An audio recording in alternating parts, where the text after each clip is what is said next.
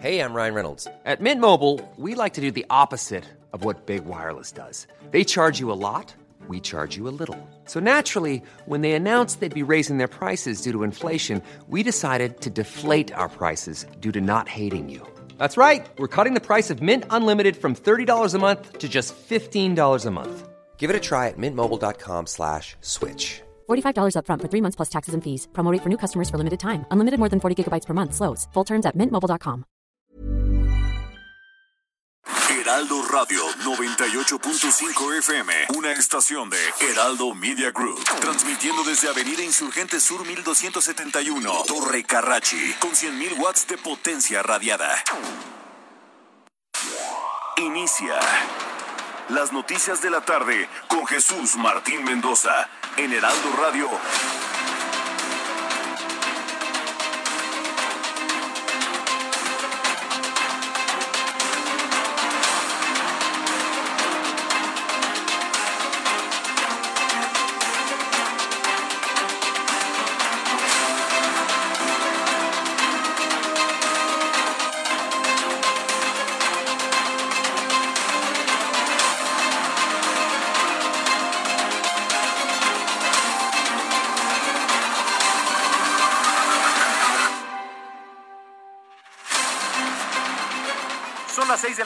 Punto, tiempo del centro de la República Mexicana. Qué gusto que nos esté acompañando aquí a través de la señal de Heraldo Radio. La frecuencia en el Valle de México es el 98.5 de FM, pero por supuesto, como todos los días, hacemos extensa un gran saludo a los que nos sintonizan en toda la República Mexicana a través de las diferentes frecuencias locales, porque eh, recordando que Heraldo Radio es la cobertura más importante del país a nivel radiofónico, entonces nos da mucho gusto que se informe con nosotros aquí en este inicio de semana. A nombre del titular de este espacio, Jesús Martín Mendoza, le doy la más cordial bienvenida. Le saluda Manuel Zamacona, vamos a estar acompañándolo eh, y acompañándola las próximas dos horas de información.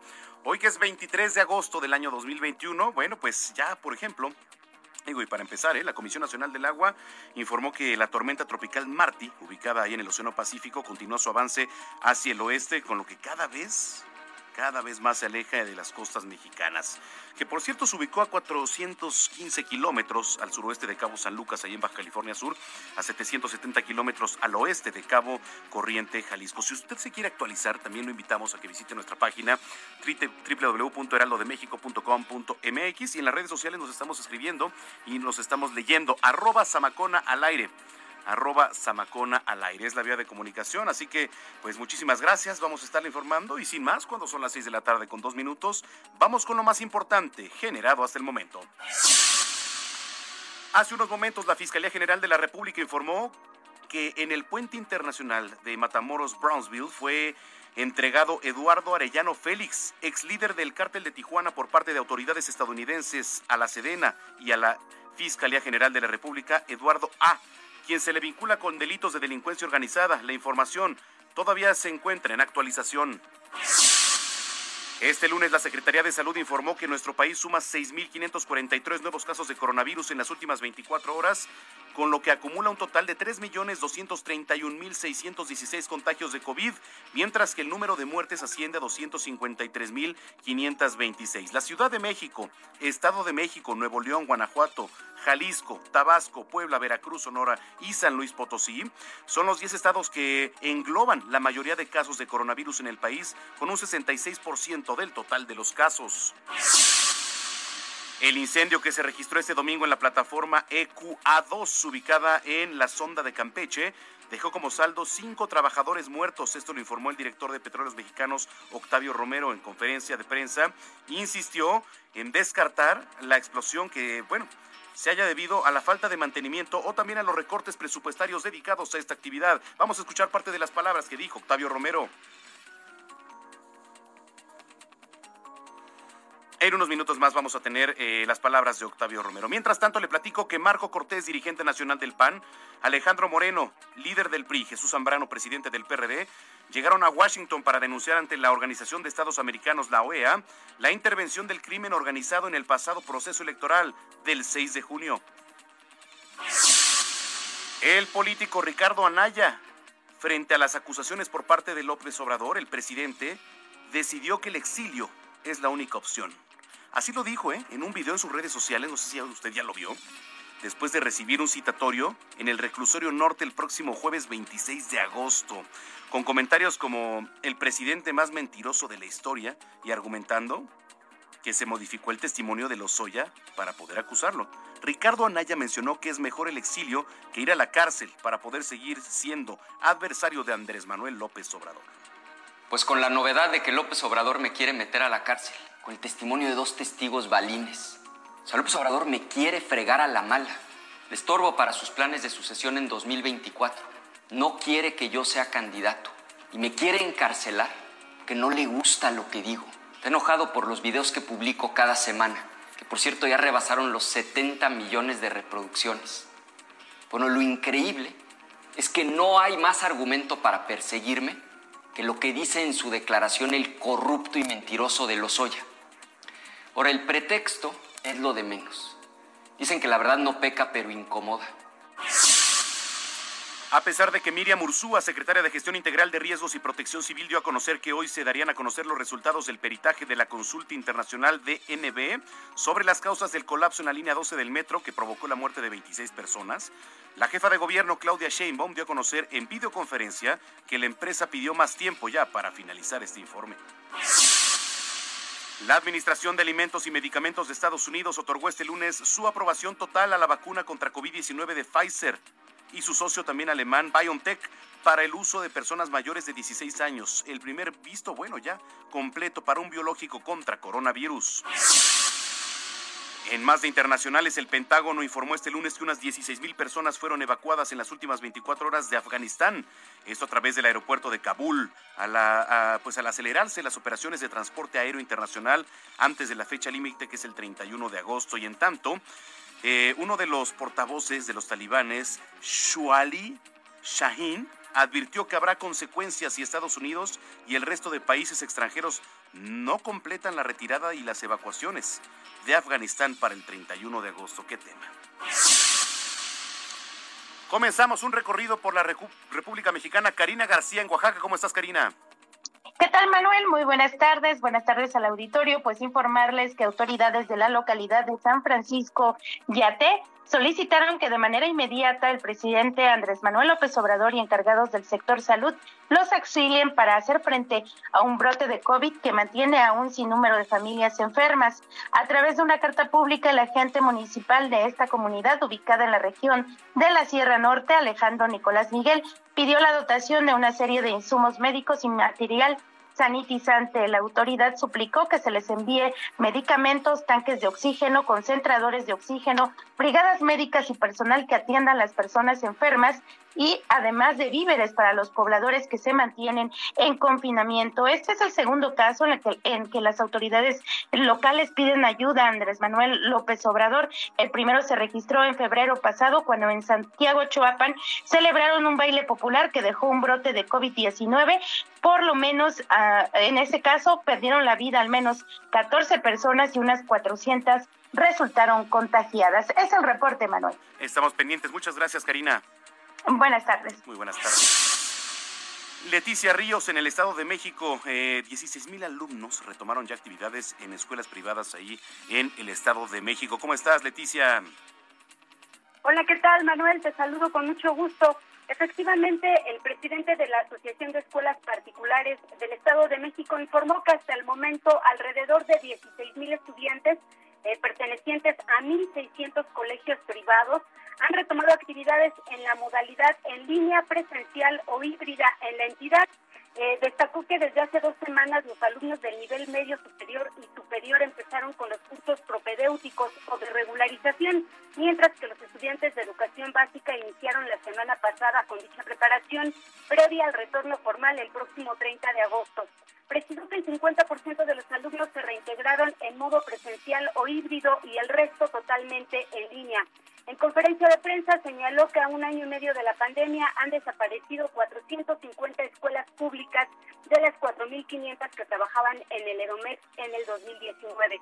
Y eh, Manuel, te comento que debido a esta situación, las escuelas particulares del EDOMEX han perdido el 30% de su matrícula en promedio, lo que significa 200.000 estudiantes que se pasaron al sistema público o que abandonaron sus estudios. Hasta aquí mi reporte, Manuel. Bueno, pues ahí está. Muchísimas gracias, Leticia. Muchas gracias. Buenas tardes. Buena tarde. Y recorriendo la Ciudad de México, Israel Lorenzana, ¿cómo estás? Manuel Zamacona, es un gusto saludarte esta tarde. Fíjate que nosotros nos encontramos aquí en la explanada de la alcaldía Gustavo Madero y es que hay que recordar que a partir de hoy comenzaron a operar los centros de acopio para los damnificados del huracán Grey, principalmente para los damnificados de Veracruz. Desde las 10 de la mañana han estado llegando algunas personas a las 16 alcaldías de la Ciudad de México, Manuel, por supuesto, para aportar a manera de sus posibilidades lo necesario para que con nuestros hermanos allí en Veracruz puedan, pues por lo menos tener algo, la están pasando muy mal y en ese sentido, bueno, pues hoy comenzó estos centros de acopio a operar. Estamos ubicados aquí en la alcaldía Gustavo Madero, Manuel, y veo que han traído agua, han traído aceite, han traído arroz, papel higiénico y por supuesto el llamado es importante para pedirles a nuestros hermanos que pues ayuden precisamente a los damnificados de este huracán Grace, principalmente en Veracruz. Rápidamente estoy con el responsable de este centro de acopio, doctor. Estamos en vivo para el Heraldo Radio. Rápidamente, dígame, ¿qué debe de traer la gente? Debe de traer cosas enlatadas, ¿sí? Lo que es atún, frijoles, este, verduras, todo lo que está enlatado. ¿Por qué? Porque a lo mejor, desgraciadamente, nuestros compañeros no tienen ahorita ellos allá dónde cocinar, ¿sí? Y lo enlatado les va a servir mucho. Y les pido, por favor, que si llegan a traer ropa, que la traigan en buen estado, ¿sí? Que traigan ropa y lo que es de niña que lo metan en una bolsa es para niña, lo que es para hombre que lo pongan en una bolsa blanca, lo seleccionen, ¿sí? para que sepamos para dónde va. Y también tenemos que ver que traigan medicamentos. Medicamentos sí que nos lleguen con medicamentos porque no sabemos nuestros hermanos cómo andan de medicamentos, ¿sí? ¿De a qué horas a qué horas van a estar operando? Vamos a estar operando de las 9 de la mañana a las 6 de la tarde, todos los días, de lunes a sábado. Otra vez su nombre, por favor, doctor. Mario Francisco Maldonado Mendoza para servir. Muchísimas gracias, doctor Mario. Qué amable es usted. Muchas gracias. Qué amable es usted. Pues, Manuel, acabas de escuchar al responsable de este centro de acopio ubicado aquí en la alcaldía Gustavo Madero. Ha mencionado parte de lo que deben de traer las personas que quieran ayudar a los damnificados en Veracruz. Y yo anexaría, yo también pediría que la gente, a manera de sus posibilidades, Manuel, traiga comida para los perritos, para los lomitos, que también, por supuesto, la están pasando muy mal por allá en Veracruz. Manuel Zamacona, es la información que te tengo. Nosotros, por supuesto, seguiremos al pendiente. Muy oportuno el reporte y ahí están las voces de las autoridades y sobre todo de la gente que está este, pues atendiendo ahí en estos centros. Muchísimas gracias. Gracias por el reporte, Israel. Hasta luego. Hasta luego. En otro punto de la capital, Gerardo Galicia. ¿Cómo estás, Jerry? Muy bien, Miguel Manuel, excelente tarde y tenemos información para nuestros amigos que van a utilizar el circuito bicentenario. Ya lo hemos encontrado completamente saturado de autos y dejan atrás la avenida Universidad y se dirigen hacia la zona de Tlalpan. Hay que seguir con tiempo. La velocidad promedio es cercana a los 30 35 kilómetros por hora. El sentido opuesto está avanzando bastante bien. El circuito interior es buena opción si dejan atrás la viga y se dirigen a la avenida de los insurgentes. Y finalizamos con información importante para nuestros amigos que deseaban utilizar el eje 3 Oriente. Por lo pronto, no lo van a poder realizar debido a un bloqueo. Son vecinos de Iztacalco que están cerrando la circulación del eje 3 Oriente entre Tezontle y el eje 4 Sur. Así que de preferencia hay que buscar vías alternas. La calzada de la viga puede funcionar como opción si se dirigen hacia la zona del viaducto. También posible alternativa, el eje 1 Oriente, la avenida Andrés Molina Enríquez. Y por lo pronto, el reporte. Muy bien, estamos muy pendientes y nos escuchamos más tarde, Gerardo.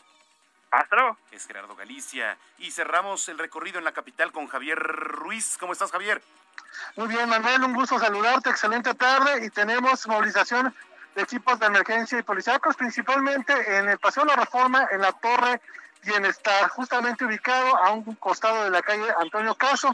Y es que hace unos minutos pues, se reportó una alerta de amenaza de bomba en este punto. Llegaron pues personal de seguridad, principalmente del equipo Zorros, junto con eh, animales, con caninos, pues checaron este edificio debido a esta alerta que se dio a través de una llamada telefónica. Al menos fueron evacuados 200 eh, personas que se encontraban en el interior pues trabajando. Ya por esta hora poco a poco y minuto a minuto ya van ingresando pues nuevamente los trabajadores después de que se descartara pues esta amenaza de bomba. Únicamente manejar con precaución sobre el paso de la reforma. Cada quien se desplaza de la avenida Hidalgo y esto en dirección hacia la avenida de los insurgentes. Llegando a ese punto pues encontraremos todavía las unidades de emergencia. El sentido opuesto del paseo de la reforma, en general, el avance es bastante aceptable, solo hay que moderar la velocidad. De momento, Manuel, es el reporte que tenemos. Bien, estamos pendientes. Gracias por la información y nos escuchamos más tarde, Javier. Estamos atentos, hasta luego, buenas tardes. Muy buenas tardes, son las 6 de la tarde con 14 minutos en el tiempo del centro del país. Hoy es 23 de agosto del año 2021 y muchas cosas ocurrieron un día como hoy. Abraham Arreola. Amigos, excelente inicio de semana. Esto es un día como hoy en la historia.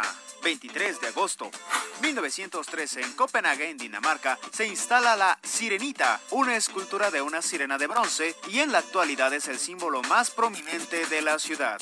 1966, el satélite espacial estadounidense Lunar Orbiter toma la primera fotografía de la Tierra vista desde la Luna. 1973, en Estocolmo, en Suecia, ocurre el asalto a un banco sueco cuyas circunstancias darán origen al término Síndrome de Estocolmo. Además, en 1978 nace Kobe Bryant, quien falleció en el año 2020. Y en el 2016 fallece Evita Muñoz Chachita, actriz mexicana del cine de oro. Amigos, esto fue un día como hoy en la historia. Muchas gracias.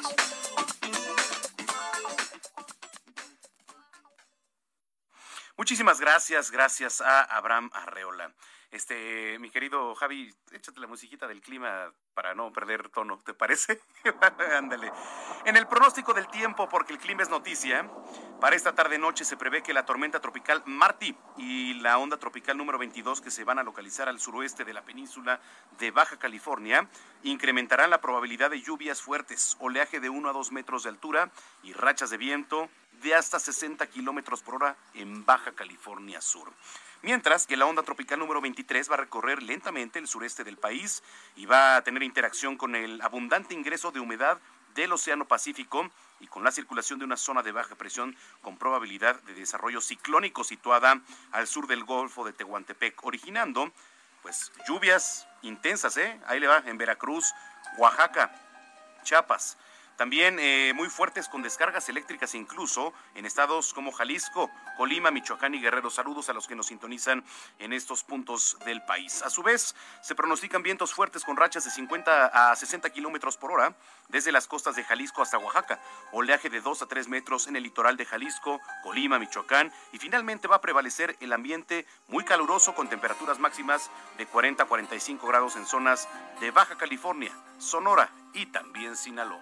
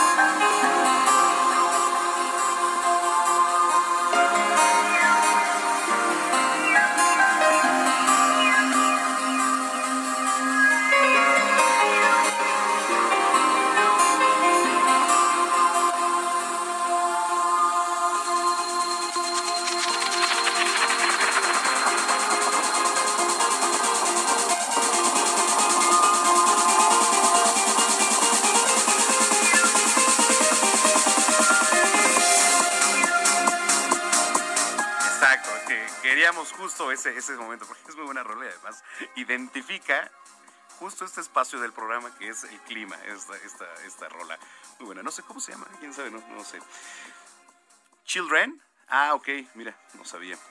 La Cruz Roja envió 13 toneladas de víveres para las más de 3.000 personas de Tecolutla y Poza Rica que resultaron damnificadas por el paso del huracán Grace. La ayuda humanitaria consiste en artículos de primera necesidad, ya lo dijo puntualmente hace rato nuestro compañero Israel Lorenzana, pero por supuesto que vamos a estar reiterando lo que se necesita, por supuesto alimentos, pañales, cubreboca para los afectados que puedan continuar con estas medidas de prevención, por supuesto, también del COVID-19. Se realizó un censo, un censo entre los afectados de, de la entidad para conocer pues quiénes necesitan apoyo para poder entregar los víveres de manera inmediata. La Cruz Roja invitó a la población a sumarse con donativos para la institución y continuar con el apoyo a los afectados allá en Veracruz. Que por cierto, en Veracruz está nuestro corresponsal Juan David Castilla, con quien hemos tenido contacto estos días y seguimos actualizando. ¿Cómo estás, Juan David? Muy buenas tardes, Manuel. Te saludo con mucho gusto también a todo el auditorio. Sí, fíjate comentarte, Manuel, que ya son más de 50 municipios declarados en emergencia para recibir ayuda humanitaria por parte del gobierno federal. Hace unos momentos también el gobernador Cuitlavo García Jiménez mencionaba que va a presentar una solicitud formal a la Secretaría de Educación Pública para que se aplace el regreso a clases presenciales que estaba programado en primera instancia para el próximo lunes 30 de agosto. Sin embargo, mencionarte que diversas escuelas han registrado daños, afectaciones por las fuertes lluvias y fuertes rachas de viento que trajo consigo el huracán Grace acá en el estado de Veracruz y también mencionarte que esta situación es más notoria en la zona norte de la entidad, donde justamente este día ha estado el mandatario estatal recorriendo zonas afectadas y pues dando seguimiento puntual a toda esta situación que se ha venido dando en la entidad. Decirte, recordar que hasta este momento el saldo eh, de fallecidos por por el huracán Grace es de ocho personas, lamentablemente, pues algunos niños, ¿no? Una familia completa que fue eh, sepultada por una luz de tierra acá en la capital del estado, en Jalapa. Sin embargo, pues mencionarte que hay avances en los trabajos que se han venido realizando, sobre todo en la zona norte, para la liberación de carreteras, para también atender ya, por ejemplo, decía el gobernador hace un momento que se ha restablecido el 60% del servicio de energía eléctrica en algunos municipios de la zona norte del estado, como eh, Poza Rica, Tecolutla, Papantla, que es una zona donde impactó primeramente el huracán Grace la madrugada del pasado sábado. Sin embargo, también eh, mencionarte que eh, siguen siguen atendiendo esta situación y que han sido también instalados afortunadamente varios centros de acopio, tanto en Jalapa, en el puerto de Veracruz, como en municipios de la zona norte como Poza Rica, Manuel. El panorama en general, las autoridades, protección civil, este Juan David, ¿qué es lo que dice? ¿Cómo se vive en este momento? Pues fíjate, nos llama mucho la atención, eh, Manuel, que la Secretaría de Protección Civil ha reconocido que aunque se llevaron a cabo muchas acciones preventivas, pues ellos esperaban el mayor impacto en la zona costera y en la zona norte del estado. Eh, lamentablemente las mayores afectaciones y la pérdida de vidas humanas se dio en la capital del estado, donde también hubo acciones, pero pues lamentablemente no era como se esperaba, Manuel. Bueno, pues vamos a estar muy, muy pendientes de lo que ocurra allá en Veracruz. Eh, por lo pronto, eh, y veíamos las imágenes, ¿no? En Puebla también ya un saldo de tres personas muertas por las afectaciones. En fin, estamos en contacto y muchas gracias, Juan David. Te mando un abrazote, Manuel. Hasta luego. Igualmente para ti, Juan David Castilla, desde Veracruz, desde el puerto Jarocho. Oiga, le quiero platicar que para la semana, a partir de hoy, lunes 23 al domingo 29 de agosto, diversos productos que conforman la canasta básica van a presentar por ahí algunos ajustes en sus precios, por lo que, eh, pues a continuación le voy a decir cuáles de estos productos son del precio promedio en el que se venden para que usted no pague de más, porque luego hay locales hay privados que abusan, ¿eh? Existen diversos elementos que alteran el precio de los productos de la canasta básica, como factores, eh, el clima, la logística, la distribución, la falta de insumos, por lo que estos precios constantemente están actualizándose. Eh, de acuerdo con información emitida por el Sistema Nacional de Información de Integración de Mercados, ahí le va, el precio de la tortilla presentará amplias variaciones en las diferentes regiones del territorio, del territorio nacional. Además, es importante señalar que los ajustes en el precio del gas LP es un factor que también ha influido para ajustar el precio de la tortilla. Y a ver, eh, ¿cuáles son los máximos, los mínimos? ¿no? ¿Qué precios suben y qué precios bajan? Algunos de los productos que van a subir su precio en la cuarta semana del mes de agosto, o sea, ya esta semana, va a ser el bistec de res, porque el kilo se va a estar ofertando hasta en 177 pesos. El aceite comestible también va a aumentar, ¿eh? Se puede vender hasta en 37.85 pesos. Ciérralo en 38. Otro de los productos que presentaron un aumento en su precio es el tomate verde, porque se va a estar vendiendo hasta en 25 pesos el kilo. Y en cuanto a los productos que presentaron una disminución en su precio son el huevo, que se va a vender hasta en 31 pesos por kilo, el frijol negro, que va a estar en 25 pesos, el jitomate saladet, que tiene un precio de 27.03 pesos. Entonces, bueno, eh, esté muy pendiente. Si usted quiere informarse más sobre el alza y la baja de los precios, yo lo invito a que visite www.heraldodemexico.com.mx. De acuerdo con la última comparación de precios emitida por el Pleno Comité Técnico del Fideicomiso para la construcción y operación de la central de abastos, donde se muestran los precios autorizados, que aparte es la Profeco y los precios de la central de abastos de la Ciudad de México, ¿no? Algunos, aceite, arroz, azúcar, harina, frijol, el huevo, la carne molida, el jitomate, la lechuga, la papa, el pepino, todos esos tienen una variación. Entonces, le vuelvo a hacer la invitación. ¿Por qué? Porque, eh, le digo, muchos de los locales abusan. Entonces, eh, pues también ahí están por parte de la Profeco. Bien, eh, pues seguimos, se nos fue la primera hora de información, regresamos con más aquí en las noticias de la tarde. Soy Manuel Zamacona, vamos a una pausa.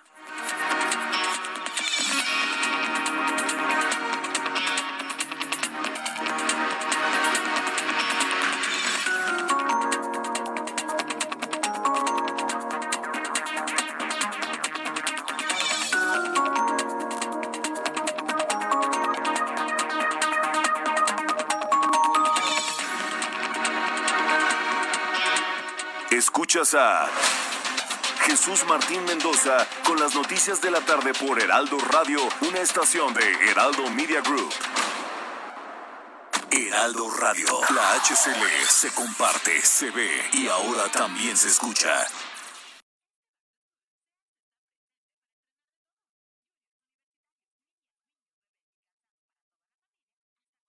Heraldo Radio 98.5 FM, una estación de Heraldo Media Group, transmitiendo desde Avenida Insurgente Sur 1271, Torre Carrachi, con 100.000 watts de potencia radiada. Escucha las noticias de la tarde con Jesús Martín Mendoza. Regresamos.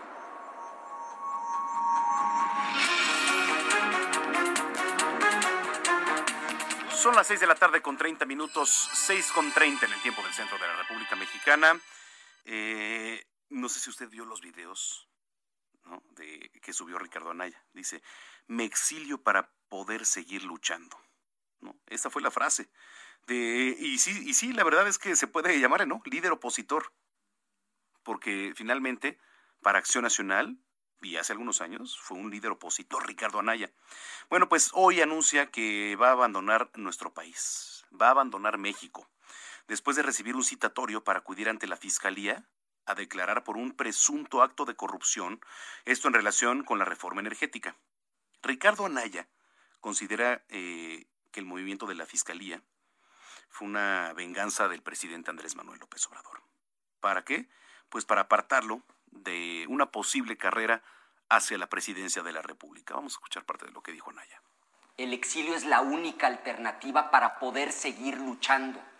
Que dejarte encarcelar por un autócrata muchas veces significa perder la batalla. Y que te quede bien claro, Andrés Manuel. Yo no me escondo ni huyo.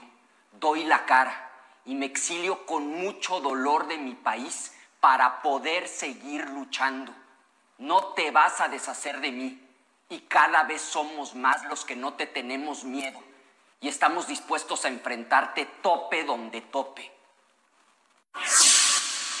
Ándale. Pues así habla Ricardo Anaya. ¿no? Muy seguido. Entonces, este, el presidente ya le está recomendando a Anaya que de la cara, ¿no? Pues son las dos posturas, ¿no? Finalmente se vaya a venir este tema. Paco Nieto, ¿qué dijo el presidente? ¿Qué le dice a Ricardo Anaya? ¿Cómo estás?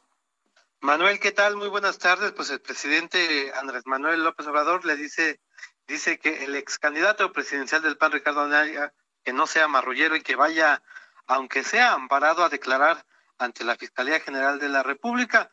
Eh, hoy en la mañanera el presidente pues le recomendó al panista que dé la cara, que eh, recuerde que el que nada debe, nada teme, pero que tampoco le eche la culpa a él de esta supuesta persecución, pues dice el presidente, que su movimiento no es igual que los partidos políticos de oposición y que pues es el momento de demostrar que no recibió dinero y es que Manuel hoy el presidente pues le dedicó más casi 40 minutos de la mañanera a este tema, incluso hizo un resumen de lo que del ascenso político de Ricardo Anaya y bueno, pues escuchemos al presidente lo que dijo el día de hoy.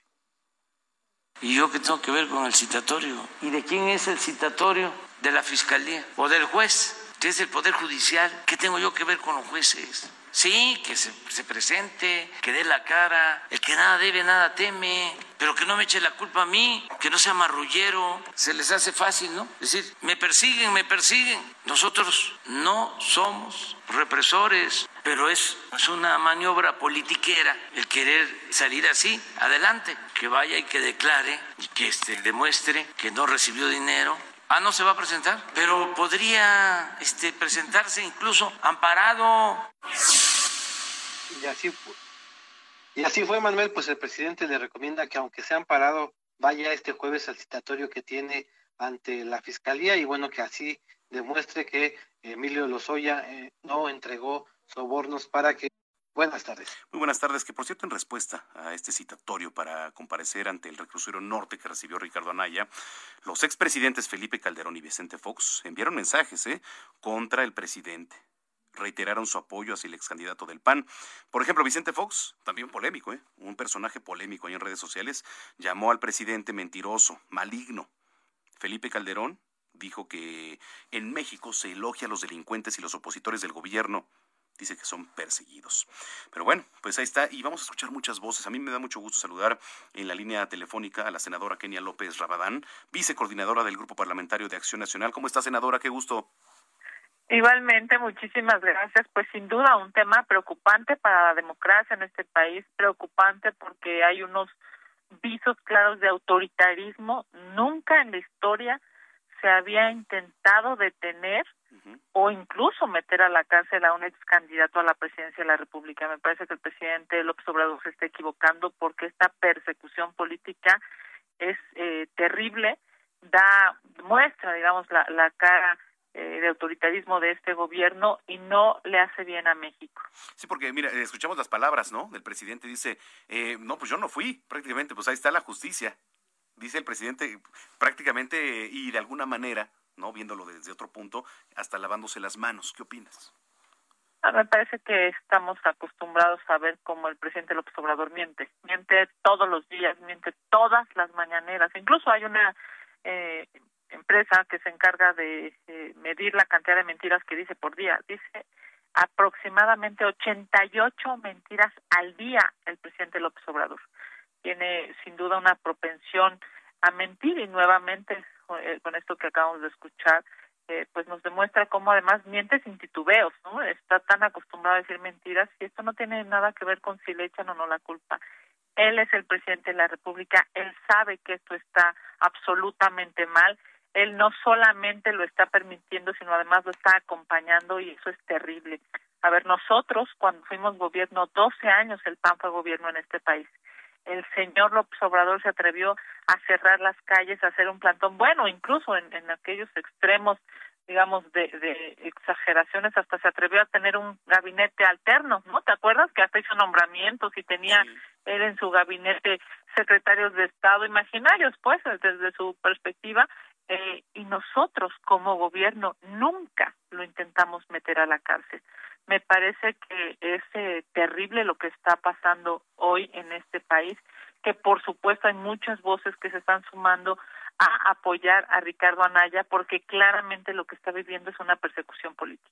Sí, es lo que se dice, persecución política. De alguna manera, el que Ricardo Anaya haya dicho que se va a exiliar del país, eh, ¿cómo lo toman? Porque hay diferentes posturas, ¿no? A lo mejor se va del país porque por una persecución política o porque a lo mejor eh, podría estar aceptando algo de culpa bueno, hemos visto, eh, todos tenemos claro lo que ha pasado, por ejemplo, con Rosario Robles, ¿no? ¿Te acuerdas que el delito que se le imputaba era un tema de su INE, ¿no? Era, era ese, la, la, digamos, el pretexto por el que la llamaron, el, por el que la citaron, ella fue, confiadamente fue, ahora se sabe por las redes sociales que el presidente le había dicho pues que no le pasaría nada, ¿no? Y bueno, ella fue, la detuvieron y está en la cárcel, por cierto, sin, sin visos, eh, de una salida pronta de la cárcel. Es impresionante. Yo me parece que, que lo que está haciendo el presidente de la República, esto de decir, no, pues que vaya, no, no, por supuesto que no. ¿Quién va a confiar en su palabra? Un señor que miente todos los días,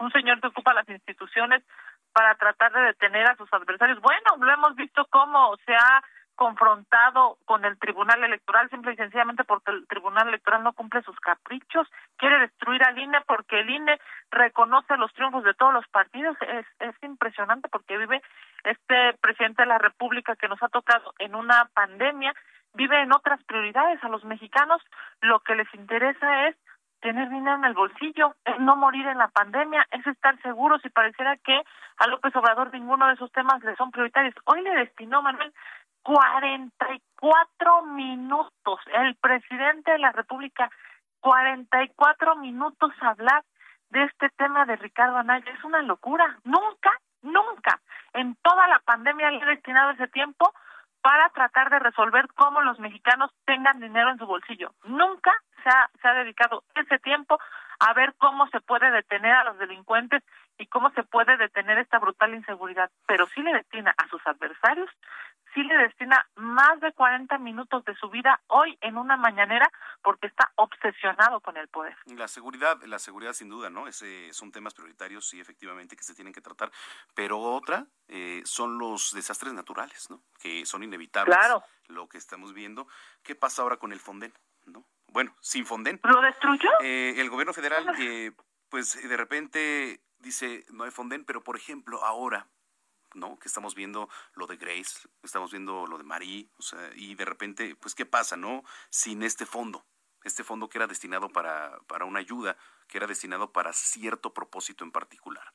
¿Qué, qué, qué, qué está pasando con, con esto, no? Por ejemplo, ya hay, hay, hay cinco niños muertos, ¿no? Estábamos viendo las, este, las secuelas que dejó el, el, el, huracán, después ya tormenta tropical en su paso por Veracruz, en Puebla, etcétera. Entonces, ¿de, ¿de qué servía todo esto? Bueno, pues tenía un propósito en particular. Claro, te voy a decir, es impresionante cómo este gobierno tiene una visión de destrucción. Llegó y destruyó las estancias infantiles. ¿Le valió? Si los niños se quedaban en su casa, si no podían educarse, si las mamás ya no podían ir a trabajar, o si incluso los niños terminaban amarrados a un mueble porque ya no ya no había estancias infantiles. Destruyó los fideicomisos, incluyendo el fondo de desastres. No no das crédito cómo es posible que este país, ¿no? Cuando además eh, vivimos todos los años todos los sexenios muchísimos desastres naturales que no tienen que ver si el gobierno es un irresponsable como este o no, tiene que ver simple y sencillamente por causas de la naturaleza, pero no, digamos, no no tuvo recato, no tuvo límite y lo destruyó. Claro, ahora lo que estamos viendo, fíjate nada más, es un absurdo populismo. Cuando oigo que dicen, no, bueno, pues este, que donen, ¿no? Que donen N personas su sueldo, con eso no se va a resolver el problema. Se requieren miles de millones de pesos, miles de millones de pesos para poder contencionar eh, desastres naturales, para poderle llevar a la gente agua, comida, para reconstruir sus casas, para poderles proveer de los utensilios necesarios eh, que pudieron haber perdido en un desastre natural, llámesele un ciclón, llámesele una tormenta, lo que tú quieras. Es increíble cómo este gobierno no tiene límites para destruir. Están obsesionados por, eh, digamos, pisar, destruir, minar todo lo anterior. No importa si lo anterior era bueno, simplemente porque quieren, digamos, refundar un, una, ellos le llaman una cuarta transformación, que más bien lo que está resultando es una destrucción de este país y obviamente los más afectados son los que menos tienen. Porque si, si alguien pierde su casa y no tiene posibilidad de recuperarla, es, digamos, los mexicanos, las mexicanas y los mexicanos con menos recursos. Este gobierno ha sido inhumano, ah, decía primero los pobres, ¿te acuerdas? Ese era el discurso. Bueno, todos se lo creímos, primero los pobres, y hoy vemos que son los más afectados en la pandemia, son los más afectados en los desastres naturales, son los más afectados por pérdida de trabajo, son los más afectados en términos de desapariciones, de asesinatos, y simple y sencillamente este gobierno no hace nada para aquellos millones de mexicanos que confiaron en López Obrador y le dieron su voto. Hoy claramente hay un gobierno resentido, hay un presidente de la República que miente, hay un presidente de la República que tiene rasgos brutales de autoritarismo y no obstante todo lo que México está viviendo en medio de esta pandemia, el presidente está más preocupado por perseguir a la oposición que por dar resultados en beneficio de la gente. antes, este, antes de cerrar, este, Kenia, eh, rapidísimo, acaba de tuitear Citlali Hernández, la senadora. Dice, mientras que Ricardo Flores Magón se jugaba la vida editando en el periódico Regeneración en Estados Unidos, Ricardo Anaya, el youtuber que quiere coronarse líder de la oposición, se autoexilia para jugar a hacer política con videos desde su casa en Atlanta. ¿Algún comentario? me parece que es claro que Ricardo Anaya es sin duda uno de, las personas más reconocidas por las y los mexicanos como un opositor fuerte a este gobierno que ha sido un gobierno inhumano. Es claro que Ricardo Anaya lidera las encuestas en donde la levantes en cualquiera de los 2.400 municipios, reconociendo que es una de las personas más fuertes y que ha levantado la voz en contra de este gobierno desastroso. Lo que hoy está haciendo el gobierno de perseguir a un opositor. Y fíjate, a mí me parece que es brutal. No solamente es un opositor, no solamente es un integrante del PAN, no solamente fue un presidente nacional del partido hoy de oposición más fuerte, sino además fue candidato a la presidencia de la República. López Obrador no tiene límites. Esta ambición de poder claramente lo obliga a hacer estas cosas que son dignas de un dictador, dignas de una, digamos, de una sin razón, y eso es terrible, porque cada vez se acerca más a uno autoritario y se aleja de una figura de un demócrata. Es, es, es lamentable, va en contra de todo lo que, digamos, en nuestro país habíamos construido y lo, digamos, lo devela, lo describe de cuerpo entero al presidente de la República. Qué terrible que nos tuvo que tocar en el peor momento de la historia, en medio de una pandemia, en medio de una crisis económica, a un gobierno como este, que no solamente le falta inteligencia, sino le sobran todos los días mentiras pues seguiremos contrastando voces, seguiremos contrastando aquí, por supuesto, eh, posturas. Y yo te agradezco mucho, senadora, que, que hayas platicado con nosotros esta tarde. Muchísimas gracias. A seguir dando el debate, lo estamos haciendo desde el Senado de la República. Todos los lunes hacemos las contramañaneras y demostramos cómo el presidente de la República miente diario. A tus órdenes, buena semana para todos. Igualmente, senadora, gracias. Gracias es la senadora Kenia López Rabadán, vicecoordinadora del Grupo Parlamentario de Acción Nacional. Son las seis de la tarde con 45 minutos. Seis con 45. Por cierto, los dirigentes del PRI, PAN, PRD, Alejandro Moreno, Marco Cortés y Jesús Zambrano, llegaron a Washington para denunciar ante la Organización de los Estados Americanos, la OEA, la intervención del crimen organizado en el proceso electoral del pasado 6 de junio. También diríamos, bueno, ¿y por qué hasta ahorita? Cortés, Moreno, Zambrano sostuvieron un encuentro con Luis Almagro, que es secretario general de la OEA, para denunciar cómo señalaron la intromisión del crimen organizado para favorecer a los candidatos de Morena. Eso dicen. Marco Cortés, el líder del PAN, dijo que es momento de levantar la voz y defender a México. Dice, nuestro país tiene que seguir siendo una democracia en donde tu voz, mi voz y la de todos los mexicanos sea escuchada y tomada en cuenta.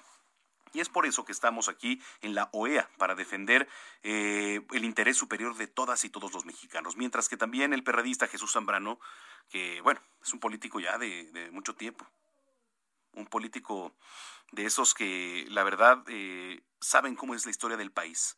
Yo conozco en lo particular a Jesús Zambrano y él confió en que la OEA y la Comisión Interamericana de Derechos Humanos emitan medidas de, de carácter precautorio para el gobierno mexicano de López Obrador sobre la intervención del crimen organizado en el proceso electoral para favorecer a los candidatos de Morena, así como los ataques a las instituciones. Bueno, pues ahí está. Se fueron a Washington, PAN, PRI y PRD. Que, bueno, si lo ponemos en la mesa y en contexto, son los partidos que han hecho coalición y son, pues, eh, el mayor opositor a lo que es hoy Morena son las oposiciones. Y así están los juegos políticos en nuestro país. Las seis de la tarde con 47 minutos. Eh, le platico. El pasado sábado 14 de agosto ocurrió uno de los episodios, y se le puede llamar así, ¿eh? más indignantes de la violencia machista de los que se tengan registro en los últimos años. Pues una multitud de alrededor de 400 hombres participaron eh, en un ataque sexual contra una mujer. Esta mujer se encontraba grabando videos para TikTok, esta red social que ahora está de moda, es el TikTok, en un parque público de Pakistán. Y todo, todo quedó grabado en un video, ¿no? Son imágenes de verdad indignantes, lamentables. Eh, circularon en diversas redes sociales y se aprecia con claridad que decenas de hombres participaban en esta persecución de la joven y luego de acorralarla, o sea, haga de cuenta que la acorralan, la comienzan a desnudar. Eh, la tocan indebidamente y además le roban su teléfono, las joyas, lo que traía de dinero, sin que nadie, absolutamente nadie, se atreviera a hacer algo ¿eh? para evitar esta agresión, sino todo lo contrario todos buscan este, hacer su TikTok. Imagínese usted. De acuerdo con la información emitida por diversos medios locales, pues esta es una cobarde, ¿eh? es una cobarde agresión sexual. Ocurrió el pasado sábado 14 de agosto en el Gran Parque eh, de Lahore, cuando fue atacada por la horda de hombres que celebraban el Día de la Independencia de Pakistán. Y también trasciende, ¿no? Que la joven identificada como Ayesha declaró a la policía que desconoce la razón que desencadenó este ataque masivo de los hombres y dijo, bueno, además que además de tocarla, además de agredirla, los agresores le gritaban que se, que se levantara porque consideraban que ella estaba fingiendo. Y según lo reporta el Daily Pakistan, esta agresión se debió eh, y se dividió también en opiniones en el país, ubicado allá en el Medio Oriente, porque algunos señalaron que mm, la TikToker ¿no? era la culpable de la agresión mientras que diversas organizaciones gubernamentales han ejercido ya presión mediática para que las autoridades castiguen a los culpables. Pues así la situación, así la situación allá en Pakistán. Las seis de la tarde con 49 minutos. Me gustaría eh, leer sus opiniones, sus comentarios. Arroba Samacona al aire. Arroba Samacona al aire. Aquí, aquí nos puede este, escribir y nos puede pues mandar sus puntos de vista de todo lo que estemos aquí eh, proponiendo y sobre todo informando. Así que bueno, Oiga, eh, rapidísimo. El Consejo General del Instituto Nacional Electoral aprobó ya la declaratoria de validez y reparto de las 200 diputaciones de representación proporcional derivadas del proceso electoral del 6 de junio pasado. Morena y aliados eh, pues van a contar con 278 integrantes, mientras que las fracciones de la oposición, PAN, PRI, PRD y Movimiento Ciudadano, van a tener 222. Durante la discusión de este proyecto, el consejero presidente del INE, Lorenzo Córdoba, aseguró que las voces que se han pronunciado durante 20 años por eliminar las diputaciones plurinominales, así como por reducir en general el número de representantes en la Cámara de Diputados, van contra el pluralismo, van contra el pluralismo y la evolución de la democracia también en el país. Pues así las cosas, así las cosas en cuanto al INE. Vamos con Elia Castillo. Elia Castillo nos tiene más información. ¿Cómo estás, Elia? Muy buenas tardes, Manuel. Te saludo con gusto. Pues no, te cuento que la fracción parlamentaria del PRD en la Cámara de Diputados exigió que la Auditoría Superior de la Federación fiscalice el programa de vacunación contra la COVID-19 ante la posible desaparición de 18 millones de dosis que presuntamente no se localizan, mientras el gobierno federal, señaló la bancada, solicita donativos del biológico.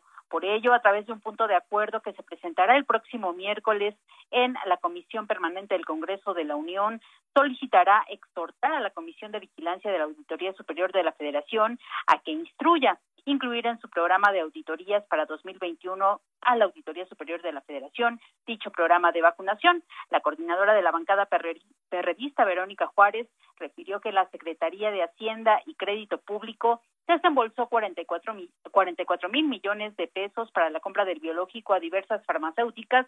Sin embargo, dijo, a pesar del despliegue propagandístico durante la recepción de algunos embarques, la Secretaría de Salud parece no tener el registro de todas las compras ni de todas ni, ni de todas las las vacunas o eh, dosis que se han recibido. Por ello, pues pidió a las fracciones, eh, al resto de las fracciones que conforman la comisión permanente que apoyen esta propuesta a fin de que este programa de vacunación sea auditado en la cuenta pública 2021. Esta es la información que te tengo. Muchas gracias, Celia. Muy buenas tardes, Manuel. Muy buenas tardes. Eh, le voy a platicar, tuiteó apenas la Secretaría de Relaciones Exteriores. Dice, hoy el canciller Marcelo Ebrard sostuvo una reunión de trabajo con el gobernador electo de Baja California Sur, Víctor Castro, en donde abordaron temas coyunturales para la agenda del Estado en el ámbito internacional. Entre los temas destacan los dos siguientes, que es la internacionalización de ciudades, cooperación, promoción y acompañamiento de la Secretaría de Relaciones Exteriores a través de sus representaciones allá en el exterior.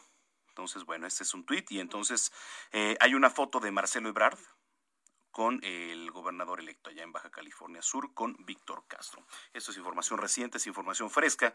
Usted se informa aquí en este noticiero a través de Heraldo Radio, que por cierto, otra cosa que le platicamos al principio y lo vamos a retomar regresando de la pausa, la Fiscalía General de la República informó que recibió junto con la Secretaría de la Defensa Nacional a Eduardo Arellano Félix, ex jefe del cártel de Tijuana, esto en el puente internacional de Matamoros, Brownsville. A las 5 de la tarde con 15 minutos de hoy, en el puente internacional de Brownsville, Matamoros, la Fiscalía General de la República y el ejército mexicano recibieron a Eduardo Arellano para el cumplimiento de una orden de aprehensión en su contra otorgada por un juez federal por su probable responsabilidad en los delitos de delincuencia organizada contra la salud y asociación delictuosa. Esto lo señala la Fiscalía a través de un comunicado.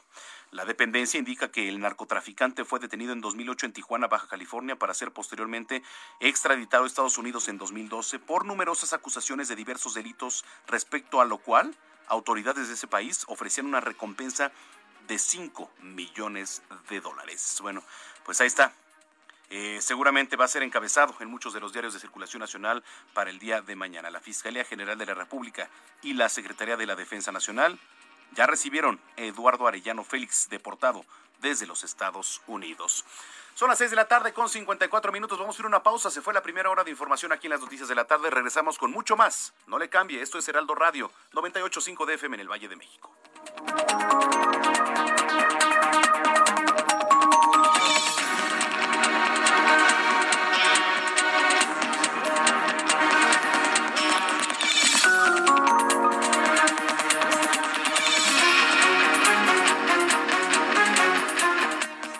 Escuchas a Jesús Martín Mendoza con las noticias de la tarde por Heraldo Radio, una estación de Heraldo Media Group.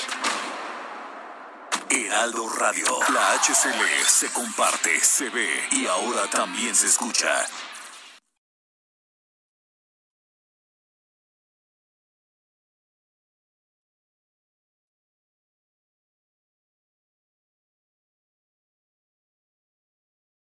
Heraldo Radio. La HCL se comparte, se ve y ahora también se escucha. Escucha las noticias de la tarde con Jesús Martín Mendoza. Regresamos.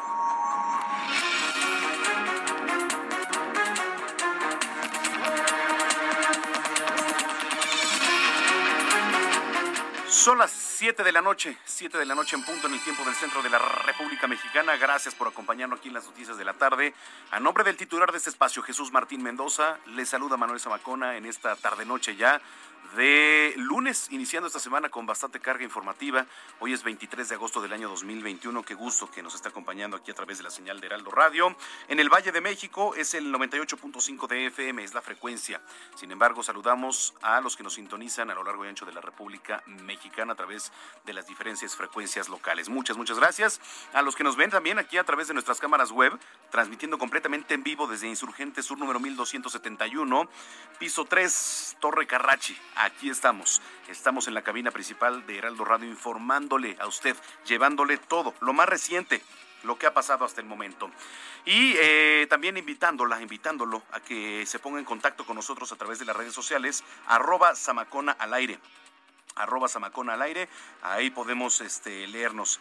Valle Arboledas, también muchas gracias por tus comentarios, ya lo leímos, y este mm, y bueno, yo lo, invito a que siga participando aquí con nosotros para tener esta retroalimentación que sin duda es necesaria en estos espacios.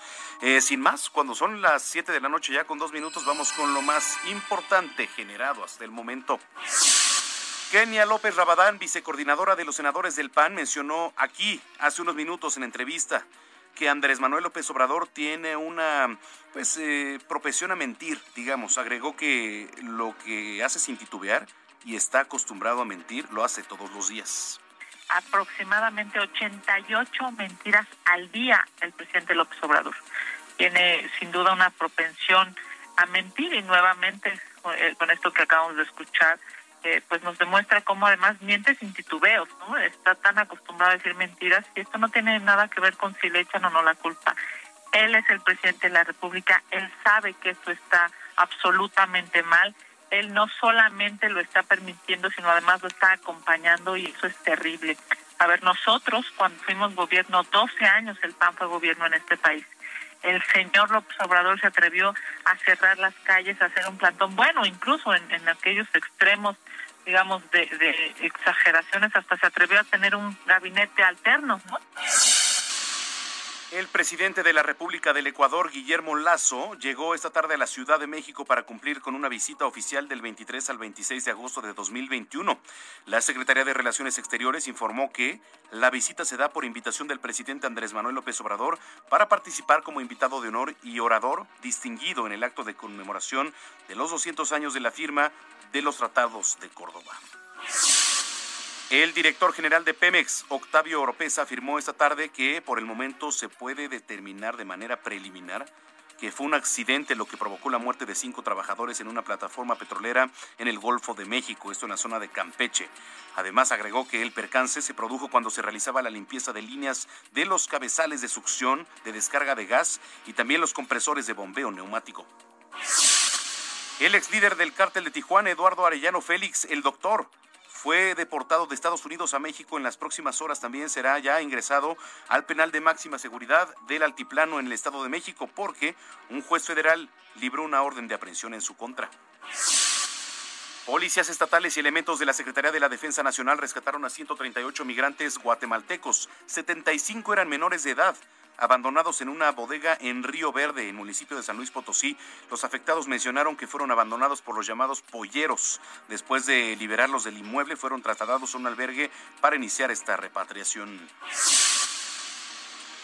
Le platico, el Banco de México informó que el Fondo Monetario Internacional asignó a México 8.542 millones de derechos especiales de giro. Esto equivalente es aproximadamente a 12.117 millones de dólares. De acuerdo con Banjico, en apego a sus plazos de divulgación de información financiera, la asignación se verá reflejada en su estado de cuenta semanal que dará a conocer el 31 de agosto de 2021. Recorremos las calles de la capital. Israel Lorenzana, adelante Israel. Manuel Zamacona, muchísimas gracias. Una vez más, un gusto saludarte. Ahora tenemos información para nuestros amigos automovilistas que se desplazan a través de la zona del circuito interior. Nosotros ya lo hemos recorrido desde la zona de Avenida Oceanía, la Avenida 608, y con dirección hacia la zona de la raza.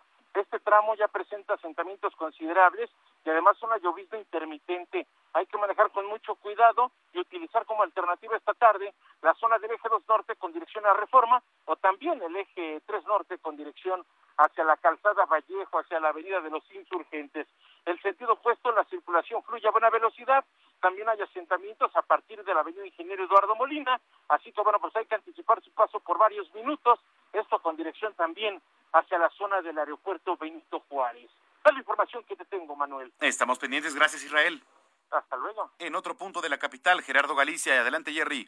En las inmediaciones del Aeropuerto Internacional de la Ciudad de México, mi querido Manuel, y tenemos información para nuestros amigos que van a utilizar el eje 1 norte. Lo que hemos encontrado es un avance realmente lento, prácticamente a vuelta de ruedas y dejan atrás el circuito interior y se dirigen al paradero del metro Pantitlán. Habrá que armarse de paciencia. Realmente no hay nada extraordinario, únicamente la gran cantidad de automovilistas que buscan el eje 1 norte como alternativa a la calzada Ignacio Zaragoza, que también está completamente saturada de autos rumbo al oriente de la capital y en el sentido opuesto, tanto Zaragoza y el eje 1 norte están avanzando bastante bien, son buenas opciones para poder llegar al circuito bicentenario y en su tramo Boulevard Puerto Aéreo. Por lo pronto, el reporte. Estamos pendientes, gracias Gerardo.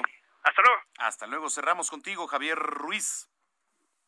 Hola Manuel, ¿qué tal? Te saludo con gusto, excelente tarde y a manejar con bastante precaución. Hay una ligera llovizna en la zona centro de la Ciudad de México, mayor atención principalmente motociclistas, en cuestiones de vialidad, hace unos momentos recorrimos la calzada San Antonio Abad, comienza a incrementarse el aforo de automóviles, al menos para quien se desplaza de la avenida José María Pino Suárez, esto para quien desea llegar al entronque con el viaducto Miguel Alemán, o bien para continuar sobre la calzada de Tlalpan. En el sentido opuesto de San Antonio, lo que pudimos ofrecer, que en general el avance es bastante aceptable, solo hay que moderar la velocidad en lo que corresponde a la avenida Doctor Río de la Loza y su continuación la avenida Fray Servando Teresa Benel, también ya con avance lento, una vez que se deja atrás el eje poniente de la avenida Cuauhtémoc y para llegar al eje central Lázaro Cárdenas, más adelante para continuar principalmente al eje oriente de la avenida Anillo de Circunvalación.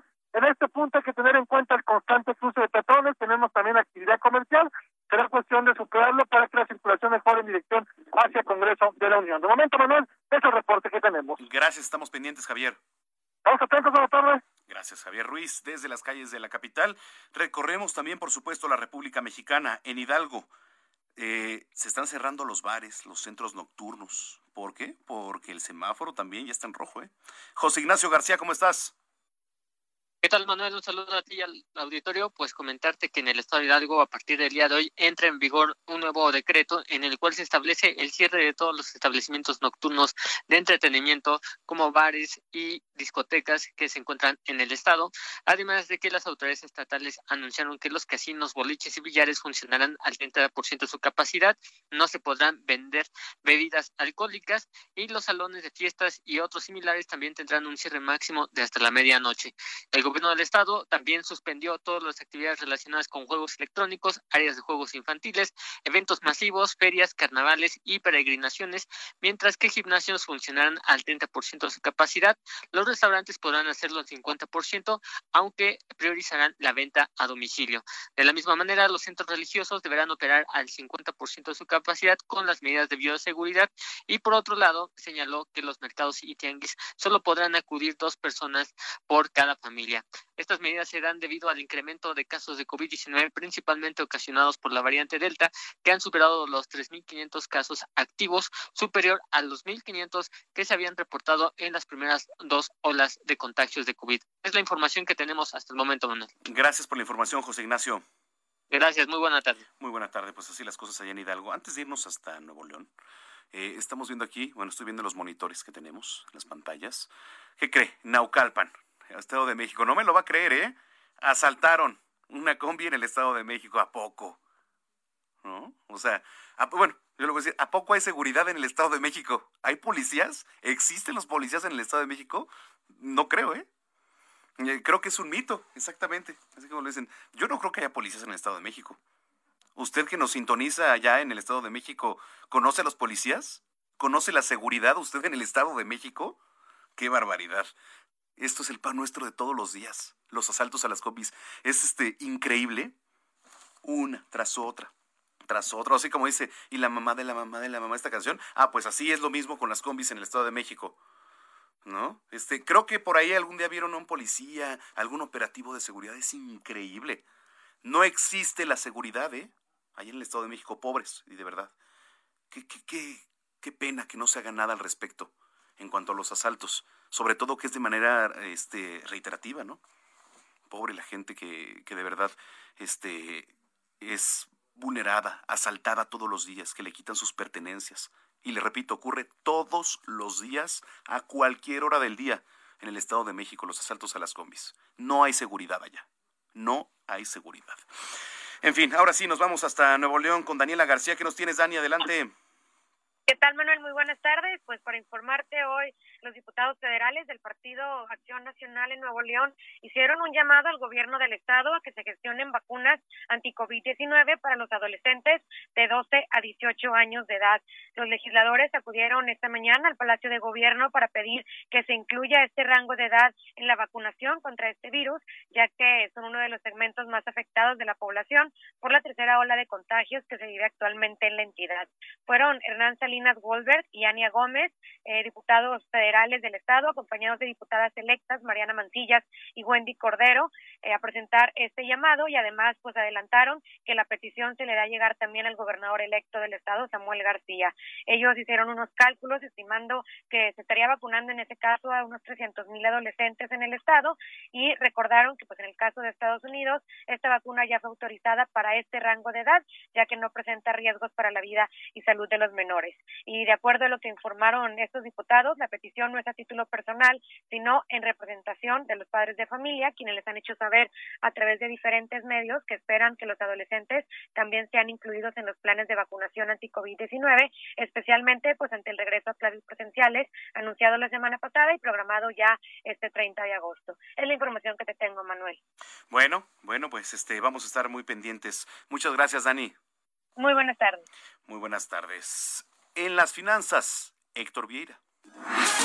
La Bolsa Mexicana de Valores inició la semana con un nuevo máximo histórico de 52.054.64 unidades en el índice de precios y cotizaciones, su principal indicador, luego de ganar 640.32 puntos, con lo que registra un rendimiento acumulado en lo que va del año del 18.13%. En Estados Unidos, Wall Street cerró con ganancias generalizadas y un nuevo récord en el índice Nasdaq, que ganó 227.99 puntos para llegar a un máximo histórico de 14.942.65 unidades. El Dow Jones avanzó 215.63 puntos y se ubicó en 35.335.71 unidades. Por su parte, el Standard Poor's ganó 37.86 puntos para llegar a 4.479.53 unidades.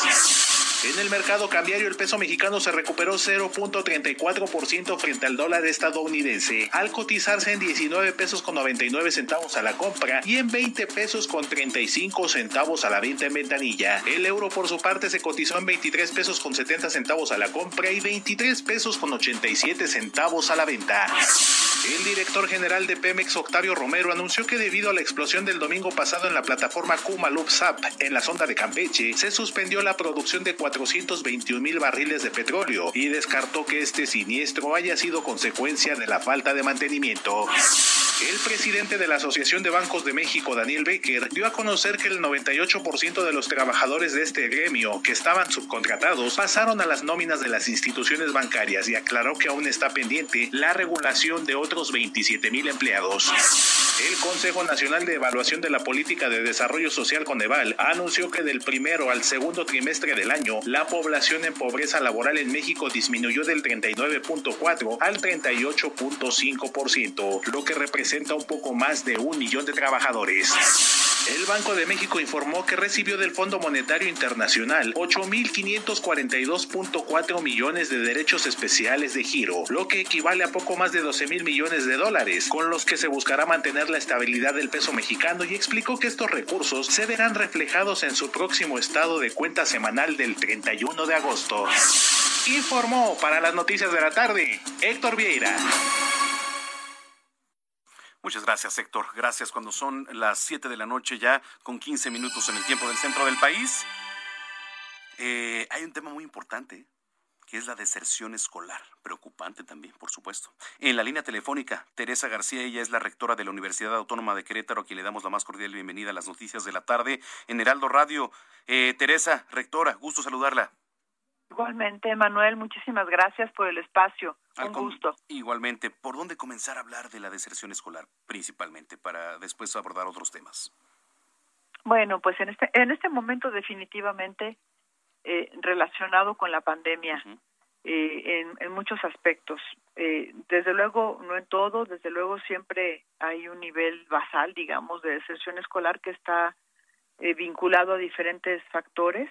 Muchos de ellos son factores económicos, desde luego, de las y los estudiantes que requieren trabajar y, dejan los estudios, pero en este momento está fuertemente vinculado con la pandemia por diferentes situaciones. Una de ellas, la situación económica. Desde luego, eh, muchas familias perdieron empleos, perdieron la forma de, subsistir y, y o, o, tuvieron situaciones de salud que también comprometieron sus ingresos y entonces pues eh, hay factores económicos importantes.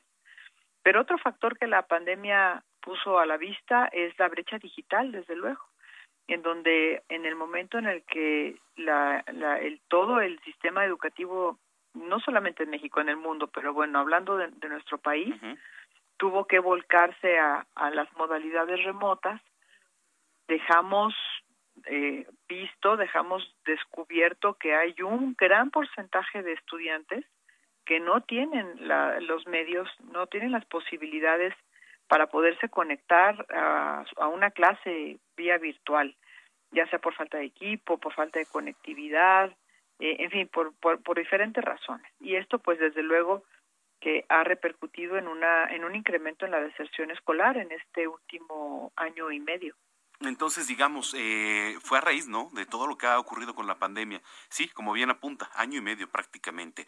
Estamos hablando de mucha deserción escolar y todo esto. Eh, y, por qué? ¿Cuál es el factor principal? Eh? Por ejemplo, porque digo, si bien la educación a distancia ha sido una modalidad a la que hay que adaptarse, ¿no? En los últimos días, este, ¿cuál, cuál sería uno de los factores por los que desertan, rectora? Pues eh, básicamente el, no poder cumplir con sus actividades académicas, no poderse conectar a sus clases en tiempo y forma, eso les lleva desde luego a situaciones de angustia, de desesperación, a no poder cumplir con los con sus obligaciones, reprobar sus materias, no poder entender lo que están estudiando, porque también hay que decirlo, el modelo virtual eh, pues ha, sido muy cansado para, para todo, en general, para docentes y para estudiantes. Sentarse en una computadora muchas horas de forma muy impersonal, eh, a, a, escuchar una clase, porque además hay que, hay que reconocer que las clases básicamente mudaron del formato presencial tradicional en el aula a un formato virtual que no es educación a distancia, es decir, no está regido en un modelo educativo a distancia, sino que simplemente se trasladó el pizarrón a la pantalla. Sí. Y entonces ha sido muy difícil para, para las y los estudiantes el, el darle seguimiento a sus materias a través de este sistema. Los chicos no participan en clase, eh, cuesta mucho trabajo eh, mantenerlos activos durante la clase porque pues desde luego están están desconectados, digámoslo, ¿no? Están ahí conectados, pero no están. Eh, eh, hay muchos distractores alrededor. Entonces, todos estos factores hacen que ya de por sí las clases virtuales sean difíciles. Y ahora si, si la o el estudiante no tienen los medios para conectarse en tiempo y forma, tienen más hermanos que se conectan al mismo tiempo, el Internet no es suficiente, no, hay suficientes equipos en casa, pues esto evidentemente hace que sea mucho más difícil y terminan eh, desertando, terminan dándose de baja, abandonando, no inscribiéndose eh, y esperando desde luego que, que, la pandemia pase para poder regresar a, las clases en, el aula. Claro. Eh, considera, digo, dentro de todas las posibilidades que ahora se tienen, ya un regreso a clases presencial, ¿qué considera usted, rectora? Eh, en este momento eh, creo, por lo menos eh, en lo que vivimos en Querétaro, creo que debemos esperar a que el pico de esta tercera ola disminuya. sí, sí, sí considero que debemos regresar a clases, pero no, no en estas siguientes semanas, porque tenemos el pico en estado ascendente. Eh, y esto le va a meter más presión a la pandemia, presión por movilidad, presión por eh, más contactos sociales que pueden incrementar el número de contagios. Mi punto de vista es que debemos esperar una semana a que la a que el pico empiece ya en franca eh, descendencia, o sea, que vaya descendiendo francamente para que podamos ya tomar la decisión de, de irnos reincorporando gradualmente a clases es muy importante mencionar que si bien la vacunación está ah, pues propiciando que el, número de contagios, más bien que la enfermedad no se manifieste de forma eh, grave en las personas vacunadas, no en todas las personas, pero sí en la mayoría, lo cierto es que nuestros niños y niñas y nuestros adolescentes pues no están vacunados. Entonces es la población que en este momento queda más vulnerable al incrementar la movilidad y el contacto social. Por eso creo que hay que esperar, decía yo hace unos días, esperemos un mes más en lo que este pico desciende y, y no le generamos tanta presión a la pandemia para que se incremente el número de hospitalizados sobre todo, ¿no? Correcto. Desde su cargo como rectora de la Universidad Autónoma de Querétaro, eh, ¿cuál es el mensaje, cuál es el llamado para toda la comunidad estudiantil, no nada más de Querétaro, sino para todos los que nos escuchan eh, a lo largo y ancho de la República Mexicana? Bien, claro, gracias. Eh, debemos ser muy responsables con nuestro cuidado personal, con las actividades que estamos llevando a cabo, desde mi punto de vista, debemos realizar únicamente las actividades indispensables en nuestra vida diaria. Eh, si podemos evitar realizar otras actividades más de corte social o si todavía podemos esperar para ir a, las aulas, eh, esperemos un poco más. El, el, pico de, la, de esta tercera ola pues todavía es peligroso en este momento en nuestro país y, que desde luego eh, esta es una situación de corresponsabilidad social, depende de todas y todos que, que comprendamos cómo es que eh, se está desarrollando la pandemia y que en, este, en esta situación la irresponsabilidad de unas cuantas personas afectan a toda la comunidad. Entonces nos toca en lo personal, en lo individual, nos toca asumir esa responsabilidad, cuidarnos como ya lo sabemos hacer, esperar a que las cosas mejoren en términos de la epidemia y que y que podamos ir retomando paulatinamente nuestras actividades cotidianas. Lo vamos a lograr, estoy segura que sí, pero no podemos poner en riesgo sobre todo a, pues a los más vulnerables en este momento. Por eso debemos ser un poco pacientes también. Por supuesto. Pues yo le agradezco mucho y me dio este gusto platicar con usted rectora eh, en esta tarde Igualmente, encantada. Hasta luego. Muchísimas gracias. Es Teresa García Gasca, rectora de la Universidad Autónoma de Querétaro. Ahí está el mensaje cuando son las 19 horas con 23 minutos en el tiempo del centro del país. Antes de irnos a la pausa, déjeme el platico. Actualización en cifras. México suma 6.543 nuevos casos de coronavirus en las últimas 24 horas. Ahí le otra vez. 6.543 nuevos casos. Con lo que acumula un total de 3.231.616 contagios y 253.526 muertes. Esto de acuerdo con el informe que hace todos los días la Secretaría de Salud. En el documento, ¿qué se contabiliza? 371 nuevas muertes. 483.495 que son los casos sospechosos, 5.719.950 casos negativos y 126.739 casos activos estimados. Así las cosas y así los casos con el COVID-19. Hay 10 estados que engloban ¿eh? la mayoría de casos de coronavirus en el país. Ciudad de México, Estado de México, donde no hay seguridad. Sí, es el estado. En Nuevo León, Guanajuato, Jalisco, Tabasco, Puebla, Veracruz, Sonora y San Luis Potosí. La Ciudad de México, eh, por sí sola, acumula 47.729 de todas las defunciones a nivel nacional.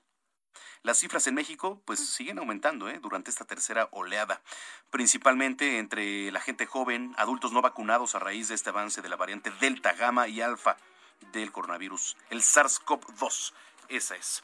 Bien, eh, nos vamos a una pausa y regresamos con la última media hora de información aquí en las noticias de la tarde. No le cambie, soy Manuel Zamacona, regresamos.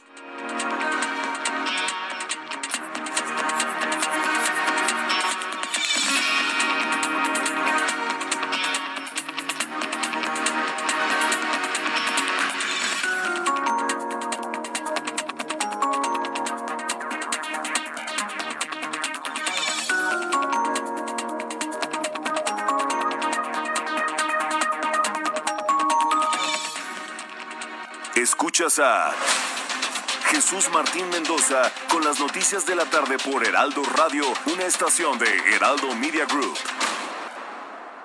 Heraldo Radio, la HCL se comparte, se ve y ahora también se escucha.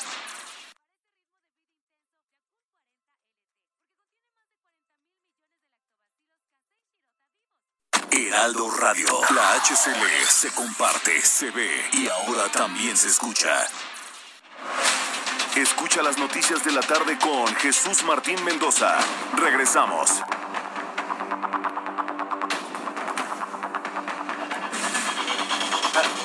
Las 7 de la noche con 30 minutos en el tiempo del centro del país. En este momento está bloqueado eje 3 por falta de agua. Está bloqueado el eje 3 por falta de agua. ¿eh? Así que ahí en la alcaldía Iztacalco, si usted nos viene escuchando y se ve afectado por este bloqueo, bueno, pues eh, es debido a esto. ¿eh? es debido a unos vecinos que se están manifestando con cartulinas. Eh, y, se lo platico por el monitoreo que tenemos aquí en las pantallas. Bloqueo en eje 3 por falta de agua aquí en la capital. Así las cosas. Mire, em, hay proyecciones de contagios para el regreso a clases. Aproximadamente 92.1 millones de mexicanas, de mexicanos ya han tenido pues contacto directo con este virus, ¿no? Y han sobrevivido clases presenciales. ¿Es necesario? ¿No es necesario? En la línea telefónica, Arturo Erdeli, él es actuario y doctor en ciencias matemáticas de la Universidad Nacional Autónoma de México. Eh, qué gusto saludarlo, eh, Arturo. ¿Qué tal, Manuel? Muy buenas tardes a tus órdenes. Gracias. ¿Cuáles son esas proyecciones de los contagios? ¿Cómo ves el panorama?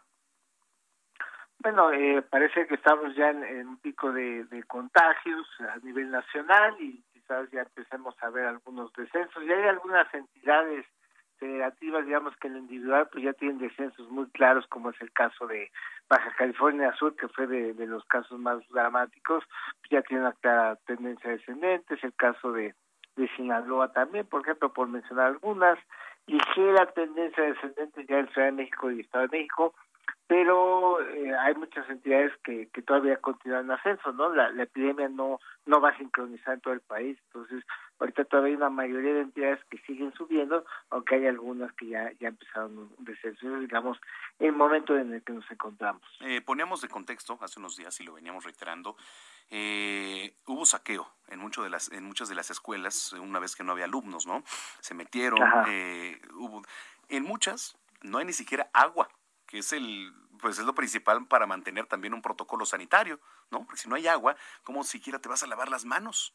Digo, entiendo que, que está el gel y, sobre todo, ¿no? Pero hay muchas escuelas eh, que tienen lo mínimo y ni aún así está, eh, digamos, el panorama seguro para regresar. Así es, eh, digamos, y sobre todo tomando en cuenta que la principal forma de transmisión de este virus es por el aire, pues eh, yo te diría más que el, lavado de manos y todo, que es importante, por supuesto, pero está el asunto de ver, bueno, eh, que, que, ver si están bien ventiladas las aulas, porque no fueron aulas diseñadas para tener buena ventilación, ahora se requiere ventilación cruzada, se necesita medir eh, los niveles de dióxido de carbono que se acumulan para saber si está bien ventilado y, y si no está eh, bien ventilado, pues se requerirían purificadores de aire. O sea, la, tecnología para lidiar con eso está, pero pero no no tenemos información pues, de que se hayan hecho todas estas adecuaciones. Ya no digamos lo que acabas de mencionar, que, por el tanto tiempo de abandono algunas pues han sido vandalizadas o están simplemente en situaciones de, de abandono con una limpiadita y una trapeada con cloro, pues no, no, no están listos para recibir con seguridad a gran cantidad de alumnos. Sí, eh, la Universidad Nacional Autónoma de México, por ejemplo, eh, siendo una de las representaciones eh, universitarias más importantes ¿no? de, nuestro país, eh, ¿cómo se ha adaptado usted en lo particular, Arturo? ¿Cómo se ha adaptado a estos tiempos, más de un año ya, por supuesto, de educación a distancia? Por una parte vemos lo malo, ¿no? De, de, regresar a clases, pero por otra parte también quizá ya se vuelve necesario el, el, regresar a las aulas. ¿O cómo lo ve? ¿Cómo, ¿Cómo ha sido la adaptación en estos tiempos para ustedes?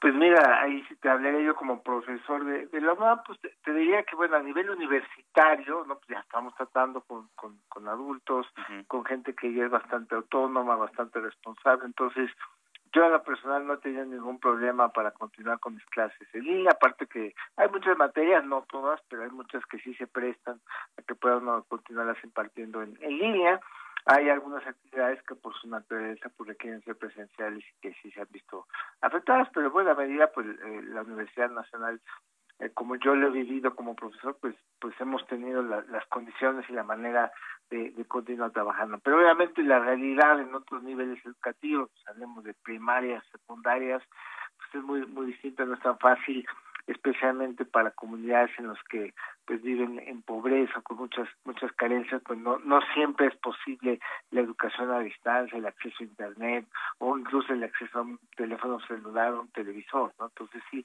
esas son restricciones que, que digamos a los que llegan a la universidad pues tienen por lo menos una familia que los apoyó para llegar hasta allá entonces tienen mejores condiciones no pero pero sí en los niveles escolares eh, más abajo pues sí eh, la situación es muchísimo más heterogénea. Mm, sí por supuesto.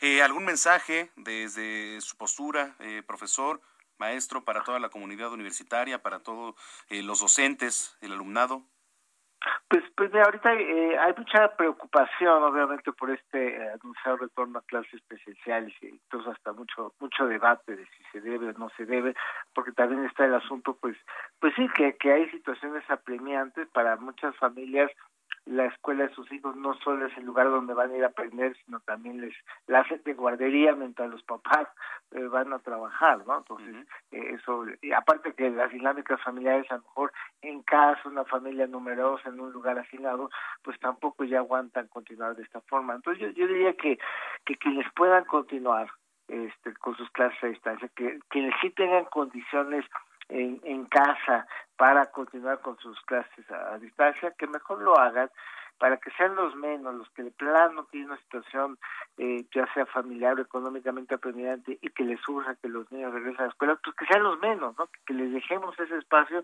a quienes estrictamente necesitan y que seamos los que podamos continuar en casa, pues que sigamos en línea. Esa sería mi sugerencia. Eh, perfecto. Bueno, pues ahí está. Llamado, yo le agradezco mucho que haya platicado con nosotros, maestro. Encantado, muy buenas noches. Muy buenas noches, es Arturo Erdeli, actuario y doctor en Ciencias Matemáticas de la Universidad Nacional Autónoma de México. Cuando son las 7 de la noche con 36 minutos. Son ya las 7 con 36. Oiga, como si se tratara de humanos. Los chimpancés y los bonobos, así se les conoce la, eh, la importancia de la buena educación, por ejemplo. Un estudio publicado en la revista Science descubrió que los simios usan ciertas señales para iniciar y terminar sus interacciones sociales de manera consciente. Lo que ha sorprendido a la comunidad científica, ¿por qué? Porque este tipo de comportamientos no suelen ser eh, común en esta naturaleza, a excepción de la humanidad, por supuesto. Las personas involucradas en este análisis observaron de 1.200 interacciones entre grupos de chimpancés y bonobos en zoológicos y llegaron a la conclusión de que estos ejemplares acostumbran a intercambiar miradas o gestos a propósito para compartir sus intenciones sobre las interacciones sociales. Algunos de los gestos registrados en la investigación, por ejemplo, fue el contacto físico, tomarse de la mano, chocar las cabezas. Los bonobos intercambiaron señales interpretadas como un saludo, un hola, digamos, antes de jugar en 90% de las ocasiones, mientras que los chimpancés lo hicieron en un 60% del tiempo. Sin embargo, las despedidas fueron más comunes, ¿eh? De acuerdo con investigadores ya involucrados, la capacidad de los simios para realizar este tipo de señales y señas va más allá de la cortesía. Estos hallazgos demuestran que los, chimpancés eh, pueden comunicar un sentido mutuo de obligación hacia los demás, lo que también ocurre, por supuesto, en los seres humanos, cuando se dan testimonios de compromisos conjuntos. Ya según información difundida por CNN, por la cadena CNN, medio que entrevistó a la autora principal de este estudio, Rafaela Gesen, eh, esta situación brinda un sustento de interacciones conjuntas de pequeña a gran escala, como por ejemplo el proceso de establecer mutuamente un acuerdo y demostrar que se ha cumplido. Esta investigadora aseguró que es importante la comunicación entre los simios al iniciar o terminar alguna interacción, pues en estos actos se refleja la dinámica de poder, y familiaridad entre los simios. Qué interesante. ¿eh? ¿eh? este artículo usted lo puede encontrar en www.heraldodemexico.com.mx y también, por supuesto, los leemos. Arroba Samacona al aire. Eh, las 19 horas con 39 minutos. Las 19 con 39. Eh, vamos a ir con nuestro colaborador eh, Gerardo Rodríguez, experto este, en temas de seguridad. Hay estadísticas rumbo al tercer informe ya en materia de seguridad. Qué gusto saludarte, Gerardo. Querido Manuel, qué gusto saludarte. Igualmente. Oye, ¿cómo van estas estadísticas ya? Tercer informe en materia de seguridad, ¿cómo ves el panorama? Mira, ya, ya, es previsible porque eh, ¿qué datos va a presentar el gobierno de la República en materia de seguridad? Porque eh, los datos tienen que tener un corte de fecha y este normalmente es el 15 de agosto, ¿no? Y los datos normalmente al 15 de agosto son los que son al 30 de julio. Entonces, si me lo permite, esto voy a decir qué es lo que va a presumir el presidente de la República el próximo primero de septiembre. A ver. Mira, eh, lo, primero que hay que decir es, eh, el, el, presidente tuvo, eh, no quisiera llamar suerte, pero sí la pandemia sí le ayudó a las estadísticas de seguridad. Las actividades en el país bajaron y la delincuencia por ende bajó. Eh, sin embargo, ya lo sabemos, la delincuencia se está recuperando, dado que estamos recuperando nuestras actividades normales. Sin embargo, el 27% de los delitos federales sí tuvo una disminución, sobre todo eh, aquellos que tienen que ver, por ejemplo, con delitos fiscales, eh, delitos también del corte del fuero federal. Los que sí no bajaron, Emanuel, son los delitos eh, locales. Aquí tenemos eh, datos importantes, por ejemplo, los feminicidios aumentaron en un 13%. Estamos viendo también un alza de delitos, por ejemplo, contra el transporte público, que sí bajaron en el ámbito eh, eh, federal, pero que estamos viendo que están aumentando en el ámbito local. El robo, por ejemplo, eh, autotransporte, eh, tuvo una ligera, un, ligero aumento en los últimos meses y de esto no podrán presumir el gobierno de la República. El gobierno de la República también va a celebrar, y esto para mí me parece muy importante, que eh, están llegando a una cifra imaginaria que nunca pensábamos que se iba a alcanzar, que es 100 mil elementos de la Guardia Nacional. Obviamente se alcanzan gracias a los 36 mil elementos originales de la Policía Militar, los 26 mil eh, policías federales que fueron invitados a incorporarse a esta corporación. Eh, no tengo los últimos datos, pero cerca de entre 15 mil y 20 mil fueron incorporados y cerca de 10 mil de la Policía Naval. Y en los últimos tres años ha hecho un reclutamiento importante. El país, Manuel, nada más para tener una estadística mental rápida, necesita cerca de 120 mil elementos. La, el, el, la meta que busca el presidente López Obrador son 140 mil. Entonces, llega un buen número. Se construyeron más de 238 cuarteles. ¿Qué significa esto? Que la Guardia Nacional va a tener, los guardias nacionales van a tener dónde dormir, comer, desplegarse. Eso nunca lo alcanzó la Policía Federal. Me parece que sí es importante contextualizar. Lo que no vemos todavía es una buena coordinación de la Guardia Nacional con las autoridades locales. Esto sí es un pendiente del gobierno de la República. Por último, Manuel, eh, aunque esto le compete a la Cancillería en temas de seguridad, la coordinación con Estados Unidos, el diálogo con Estados Unidos en materia de seguridad está en el más bajo nivel, en temas de tráfico de armas, eh, tráfico y trata de personas y también el tema de eh, combate al narcotráfico. Aquí sí hay un pendiente claro que seguramente eh, se podrá resolver y con esto termino la relación estructural que existe entre México y Estados Unidos. Y fíjate que, digo, a, a reservar ya lo que nos platicaste, veía eh, el tema del Estado de México. Yo no sé cuán, cómo andan cifras de seguridad, pero me van a decir, Zamacona no suelta, estoy al Estado de México. Pues es que me da mucho coraje ver que el pan nuestro de cada día son los asaltos al transporte público ¿eh? en el Estado de México y no se hace, Gerardo, absolutamente nada. Manuel, yo también soy mexiquense, avecindado en Puebla uh -huh. ahora. Eh, a mi hermana le robaron el coche hace tres semanas y no ha aparecido. No puede ser. Bueno, en sí. la zona de Atizapán de Mundo E. Uh -huh. Se disparó el robo a autotransporte, a camiones, en toda la, la, la, la periferia del Estado de México. Se está disparando el robo a transeúnte. Uh -huh se está disparando en época normalmente de, de vacaciones eh, el robo a casa habitación.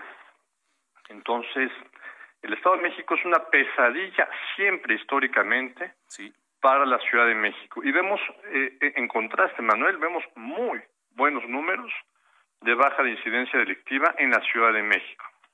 Sí, Sí, sí, sí, digo, la verdad es que es contrastante a pesar de que pues este estamos en colindancia.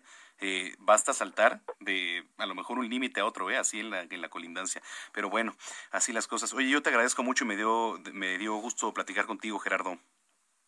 Te mando un fuerte abrazo, Manuel, a y, tus órdenes. Igualmente, siempre. igualmente, Gerardo Rodríguez, experto en temas de seguridad y colaborador de este espacio. Las 19 horas con 45 minutos en el tiempo del centro. Señoras, señores, es lunes, hay muchos temas deportivos. ¿Cómo estás, Roberto San Germán? ¿Qué pasó, mi querido Manuel? Buenas tardes. Buenas tardes a todos. Y ya estamos aquí con la información deportiva, con lo que sucedió esta jornada. El tema ha sido Renato. Renato ¿Con qué Ibarra, nos arrancamos con Renato, con Renato Ibarra? Ibarra, que regresó a las canchas con el América recordando el tema que fue de la violencia sí. doméstica en donde se ve un video donde hay unos gritos contra la que era su pareja. En Pero ya lo habían cepillado del América, ¿no? Es que el América lo da de baja, uh -huh. lo separa por una cuestión de que el presidente del club, el dueño del equipo, sí. más bien el dueño del equipo dijo, no voy a tener a un... Es que no... La palabra ¿cómo, cómo podemos un agresor de mujeres? agresor, ¿no? Porque no podemos decir si fue golpeador o no, porque el video que se ve hay unos gritos. Dice la familia de la señorita o la señora Chala que sí hubo golpes. Eh, llegan a un acuerdo económico Sí. y ella le otorga el perdón, recordando que la Ciudad de México se persigue de oficio. O sea, ella podrá dar el perdón, pero si se abre el expediente puede salir, ¿no?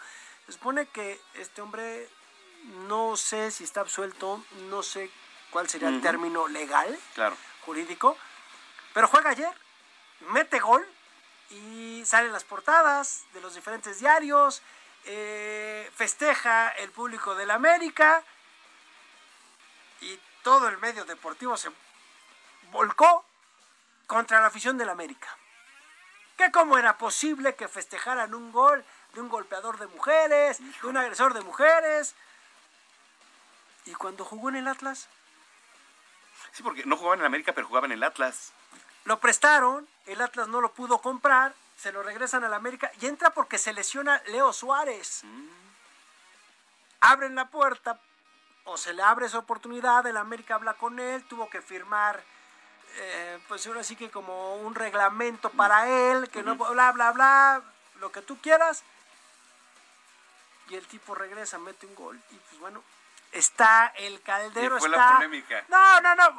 mi- Mira, ves la portada de Récord, ves Ajá. la portada de Adrenalina, ves la portada de varios medios y todo el mundo está quejando. Híjole, qué tema. ¿eh? Sí, porque es un tema mediático, pero sea, además sí. estás platicando ahorita del tema del Estado de México, Ujú, sí. el municipio donde más feminicidios hay. ¿A ti no te han asaltado de pura casualidad? Para, espérate, el Estado de pero- México. Espérame, toco madera, pues no me eches la sal, compadre, No O sea, pero no, es a lo que voy. O sea, el Estado de México es uno de los, de los, es el estado con más feminicidios. Sí. O sea, la agresión a la... A ver, en este país ser mujer parece un pecado. Es, es increíble. Es increíble. Y de ahí des- de- detona lo que nos estás platicando, ¿no? Porque es un tema que va de la mano. A ver, es que es un tema durísimo, mi querido Manuel. ¿no? Y no nada más se da en este deporte, se da en el béisbol. Ahora, sí, exacto. Sabemos, hubo casos en el béisbol mexicano. Ozuna. Osuna tuvo ese problema. También en Estados Unidos, Trevor Bauer, varios, en el básquetbol, en el fútbol americano. O sea, en diferentes deportes se ha dado este caso de, de la violencia contra la mujer, ¿no? El Las de agresiones de sexuales. Chicago, También, no, no, este- no. To- A ver, es que el que tú me... Arrieta, Jake Arrieta, el que era no, pitcher, Ca- ¿no? También. Carrier, no, no me acuerdo el apellido ahorita, jugaba con acereros de Monclova, porque en, Ch- en Cachorros de Chicago eh, hace. Ah, se tuvo que venir a jugar. Ajá. Y pues digo, la Liga Mexicana aquí no tiene ningún problema. Dije, oye, pues mientras en lo que te castigan el año, pues vente a jugar a Liga Mexicana. Y es un crack, ¿no? Pero sí, así, muchos casos. O sea, y hablamos de estos temas de la violencia, ¿no? Contra Sí. la mujer. Pasó esto de Renato y bueno, fue la nota que estuvo, ¿no? Circulando también. Ya está el primer cesado. El Piti Altamirano se tardaron en Gallos Blancos de Querétaro, que también el torneo pasado habían este, corrido al entrenador. Y el Piti pues, llegó, no funcionan los Gallos Blancos, también es un equipo muy medianito. Y se queda Sí. sin entrenador el equipo de Gallos Blancos por la derrota de ayer con Pachuca. El Jimmy Lozano, lo que habíamos platicado, ya no es más entrenador de la selección olímpica. Hoy en conferencia de prensa le da las gracias. John de Luisa dice que tiene las puertas abiertas. Se habla fuertemente que al Jimmy Lozano lo tentaron para la selección grande de Japón. Ok. Porque él tiene un auxiliar que es japonés Ah, en la selección mexicana que traía. Sacan, ganan eh, la medalla de bronce. Y este hombre pues dice, ok, le están dando oportunidades.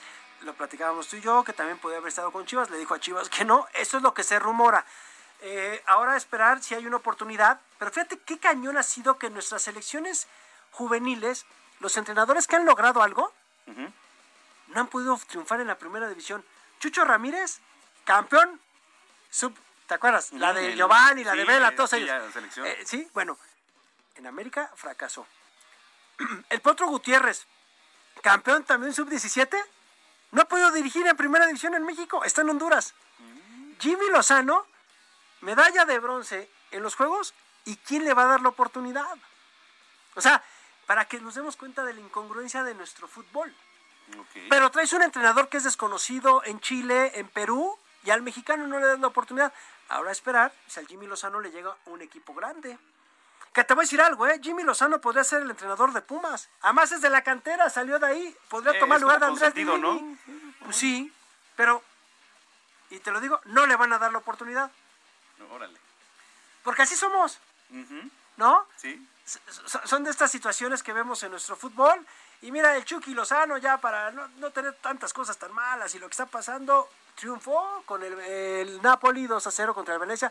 En el momento que entra el Chucky Lozano después del Ya, fregadazo es- que se dio. decir, ya está bien. Ya Chucky está bien, después del fregazo que se da con la rodilla, porque se da él con las rodillas, porque lo avienta el jugador de Trinidad y Tobago, gana su equipo, sí se notó cuando entró el Chucky, Ajá. ahí va el Chucky haciendo bien las cosas en Italia, por lo menos eh, Raúl Jiménez, lo platicamos ayer, también regresó a las canchas, también, pero perdió su equipo, desgraciadamente no pudo hacer mucho por ellos, ¿no?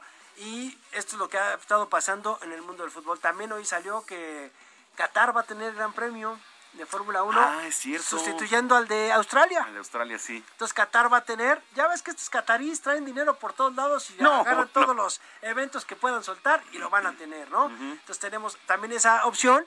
Y ahora sí, si quieres hablamos de tu béisbol, de lo que está pasando en la Liga Mexicana y de lo que pasó también con Trevor Bauer, porque hablábamos de la violencia doméstica. A este hombre lo acusaron también de acoso sexual y resulta que ya la demanda la desecharon. Sí, sí, sí, es, es interesante, ¿eh? Por ahí, ese, ese tema de ahorita que estábamos aprovechando por ahí. Y respecto a la Liga Mexicana, pues sí, ahí van los juegos. Eh, hoy juega, ya está por arrancar el Diablos contra... El Águila. El Águila, ayer ganó el Águila, metió las manos, por lo menos. eh, realmente Diablos es favorito, no le va a ganar el Águila, este, va a pasar Diablos. Digo, a menos de que suceda algo extraordinario. Ese es lo bonito del deporte, ¿no? Todo puede pasar, ¿no? Pero este, pues eh, Leones de Yucatán ya está en la final de la Sur, esperando nada más eh, a su rival que es Diablos o, ¿Y en o la Veracruz. norte? Y en la norte ya está Toros de Tijuana. ¿Qué, qué era esperado? ¿Tú me Instalado habías ya. dicho? Y Y mariachis, bueno, ¿no? mariachis de Guadalajara, que estos dos partidos han padecido. Van a regresar a Guadalajara y seguramente van a ganar, ¿no? Mañana es el juego. Es contra los... eh, Contra este no, Rieleros de Rieleros Aguascalientes. ¿no? Entonces, a ver, están muy buenos los juegos, ¿eh? Pero Rieleros no se deja, y no se deja, y dos partidos seguidos ganados, está muy bueno. Entonces, a ver qué, qué sucede. Pero pues así es mi pronóstico para, para las finales. Mariachis contra Toros, es mi pronóstico, por la norte y por la sur. Leones de Yucatán contra Diablos Rojos. Y de la serie final... para la final... eh, Se llama la serie del rey, ¿no? La serie del rey. eh, en mi pronóstico, yo creo que va a ser Diablos Mariachis. Diablos mariachis. Yo creo que esa va a ser la final. Bueno, es que mariachis es un trabuco, compadre. es No, Dream es que no le gana a nadie. Y cuando gana lo hace por muchísimo carreraje. O sea, están Pues es que- cañones. pero- No, es- eso sería. Oye, y, el- y en las ligas mayores, lo de Trevor Bauer, ¿qué va a, ter- qué va a pasar ahí? ¿Van a- ¿Ya desecharon lo que era esta demanda y el hombre va a quedar absuelto? Sí, mira, eh, habrá que ver jurídicamente cómo se resuelve este tema, ¿no? En los próximos días me voy a echar un clavado ahí a ver qué, qué es este lo que se contrasta, ¿no? También para no errar. Eh, y mañana a ver qué, qué sale de nuevo ahora en las noticias. en la Porque ya lanzó ayer, hace- ¿no? Y sí, y qué hace el equipo, ¿no? Sobre todo también. Es que también hay una situación. Si lo que hicieron no es, él podría contrademandar. Sí, es, es, es, es preocupante, ¿no? Entonces, es, es que esos temas son muy álgidos, Son ¿no? álgidos. Y mañana a ver qué sale. ¿Lo Sí. platicamos mañana? Sí, claro ¿Vas a andar por sí. aquí, Robert? Sí, claro, claro, Ah, pues estamos. mañana lo platicamos. Muchas gracias. Gracias Redes sociales. Twitter e Instagram como arroba R San Germán, ahí estamos para servirles. Ahí tiene al maestro Roberto San Germán. Muchísimas gracias por haber eh, preferido informarse con nosotros aquí a través de la señal de Heraldo Radio. A nombre del titular Jesús Martín Mendoza, gracias. Yo soy Manuel Zamacona y nos escuchamos el día de mañana en punto de las 6 de la tarde. Pásenla bien y hasta entonces.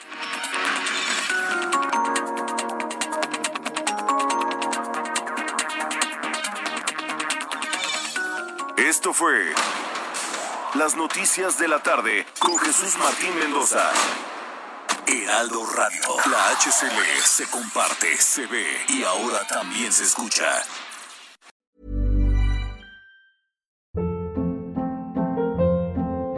Hold up. What was that? Boring. No flavor. That was as bad as those leftovers you ate all week. Kiki Palmer here, and it's time to say hello to something fresh and guilt-free. Hello Fresh. Jazz up dinner with pecan-crusted chicken or garlic butter shrimp scampi. Now that's music to my mouth. Hello Fresh. Let's get this dinner party started. Discover all the delicious possibilities at hellofresh.com.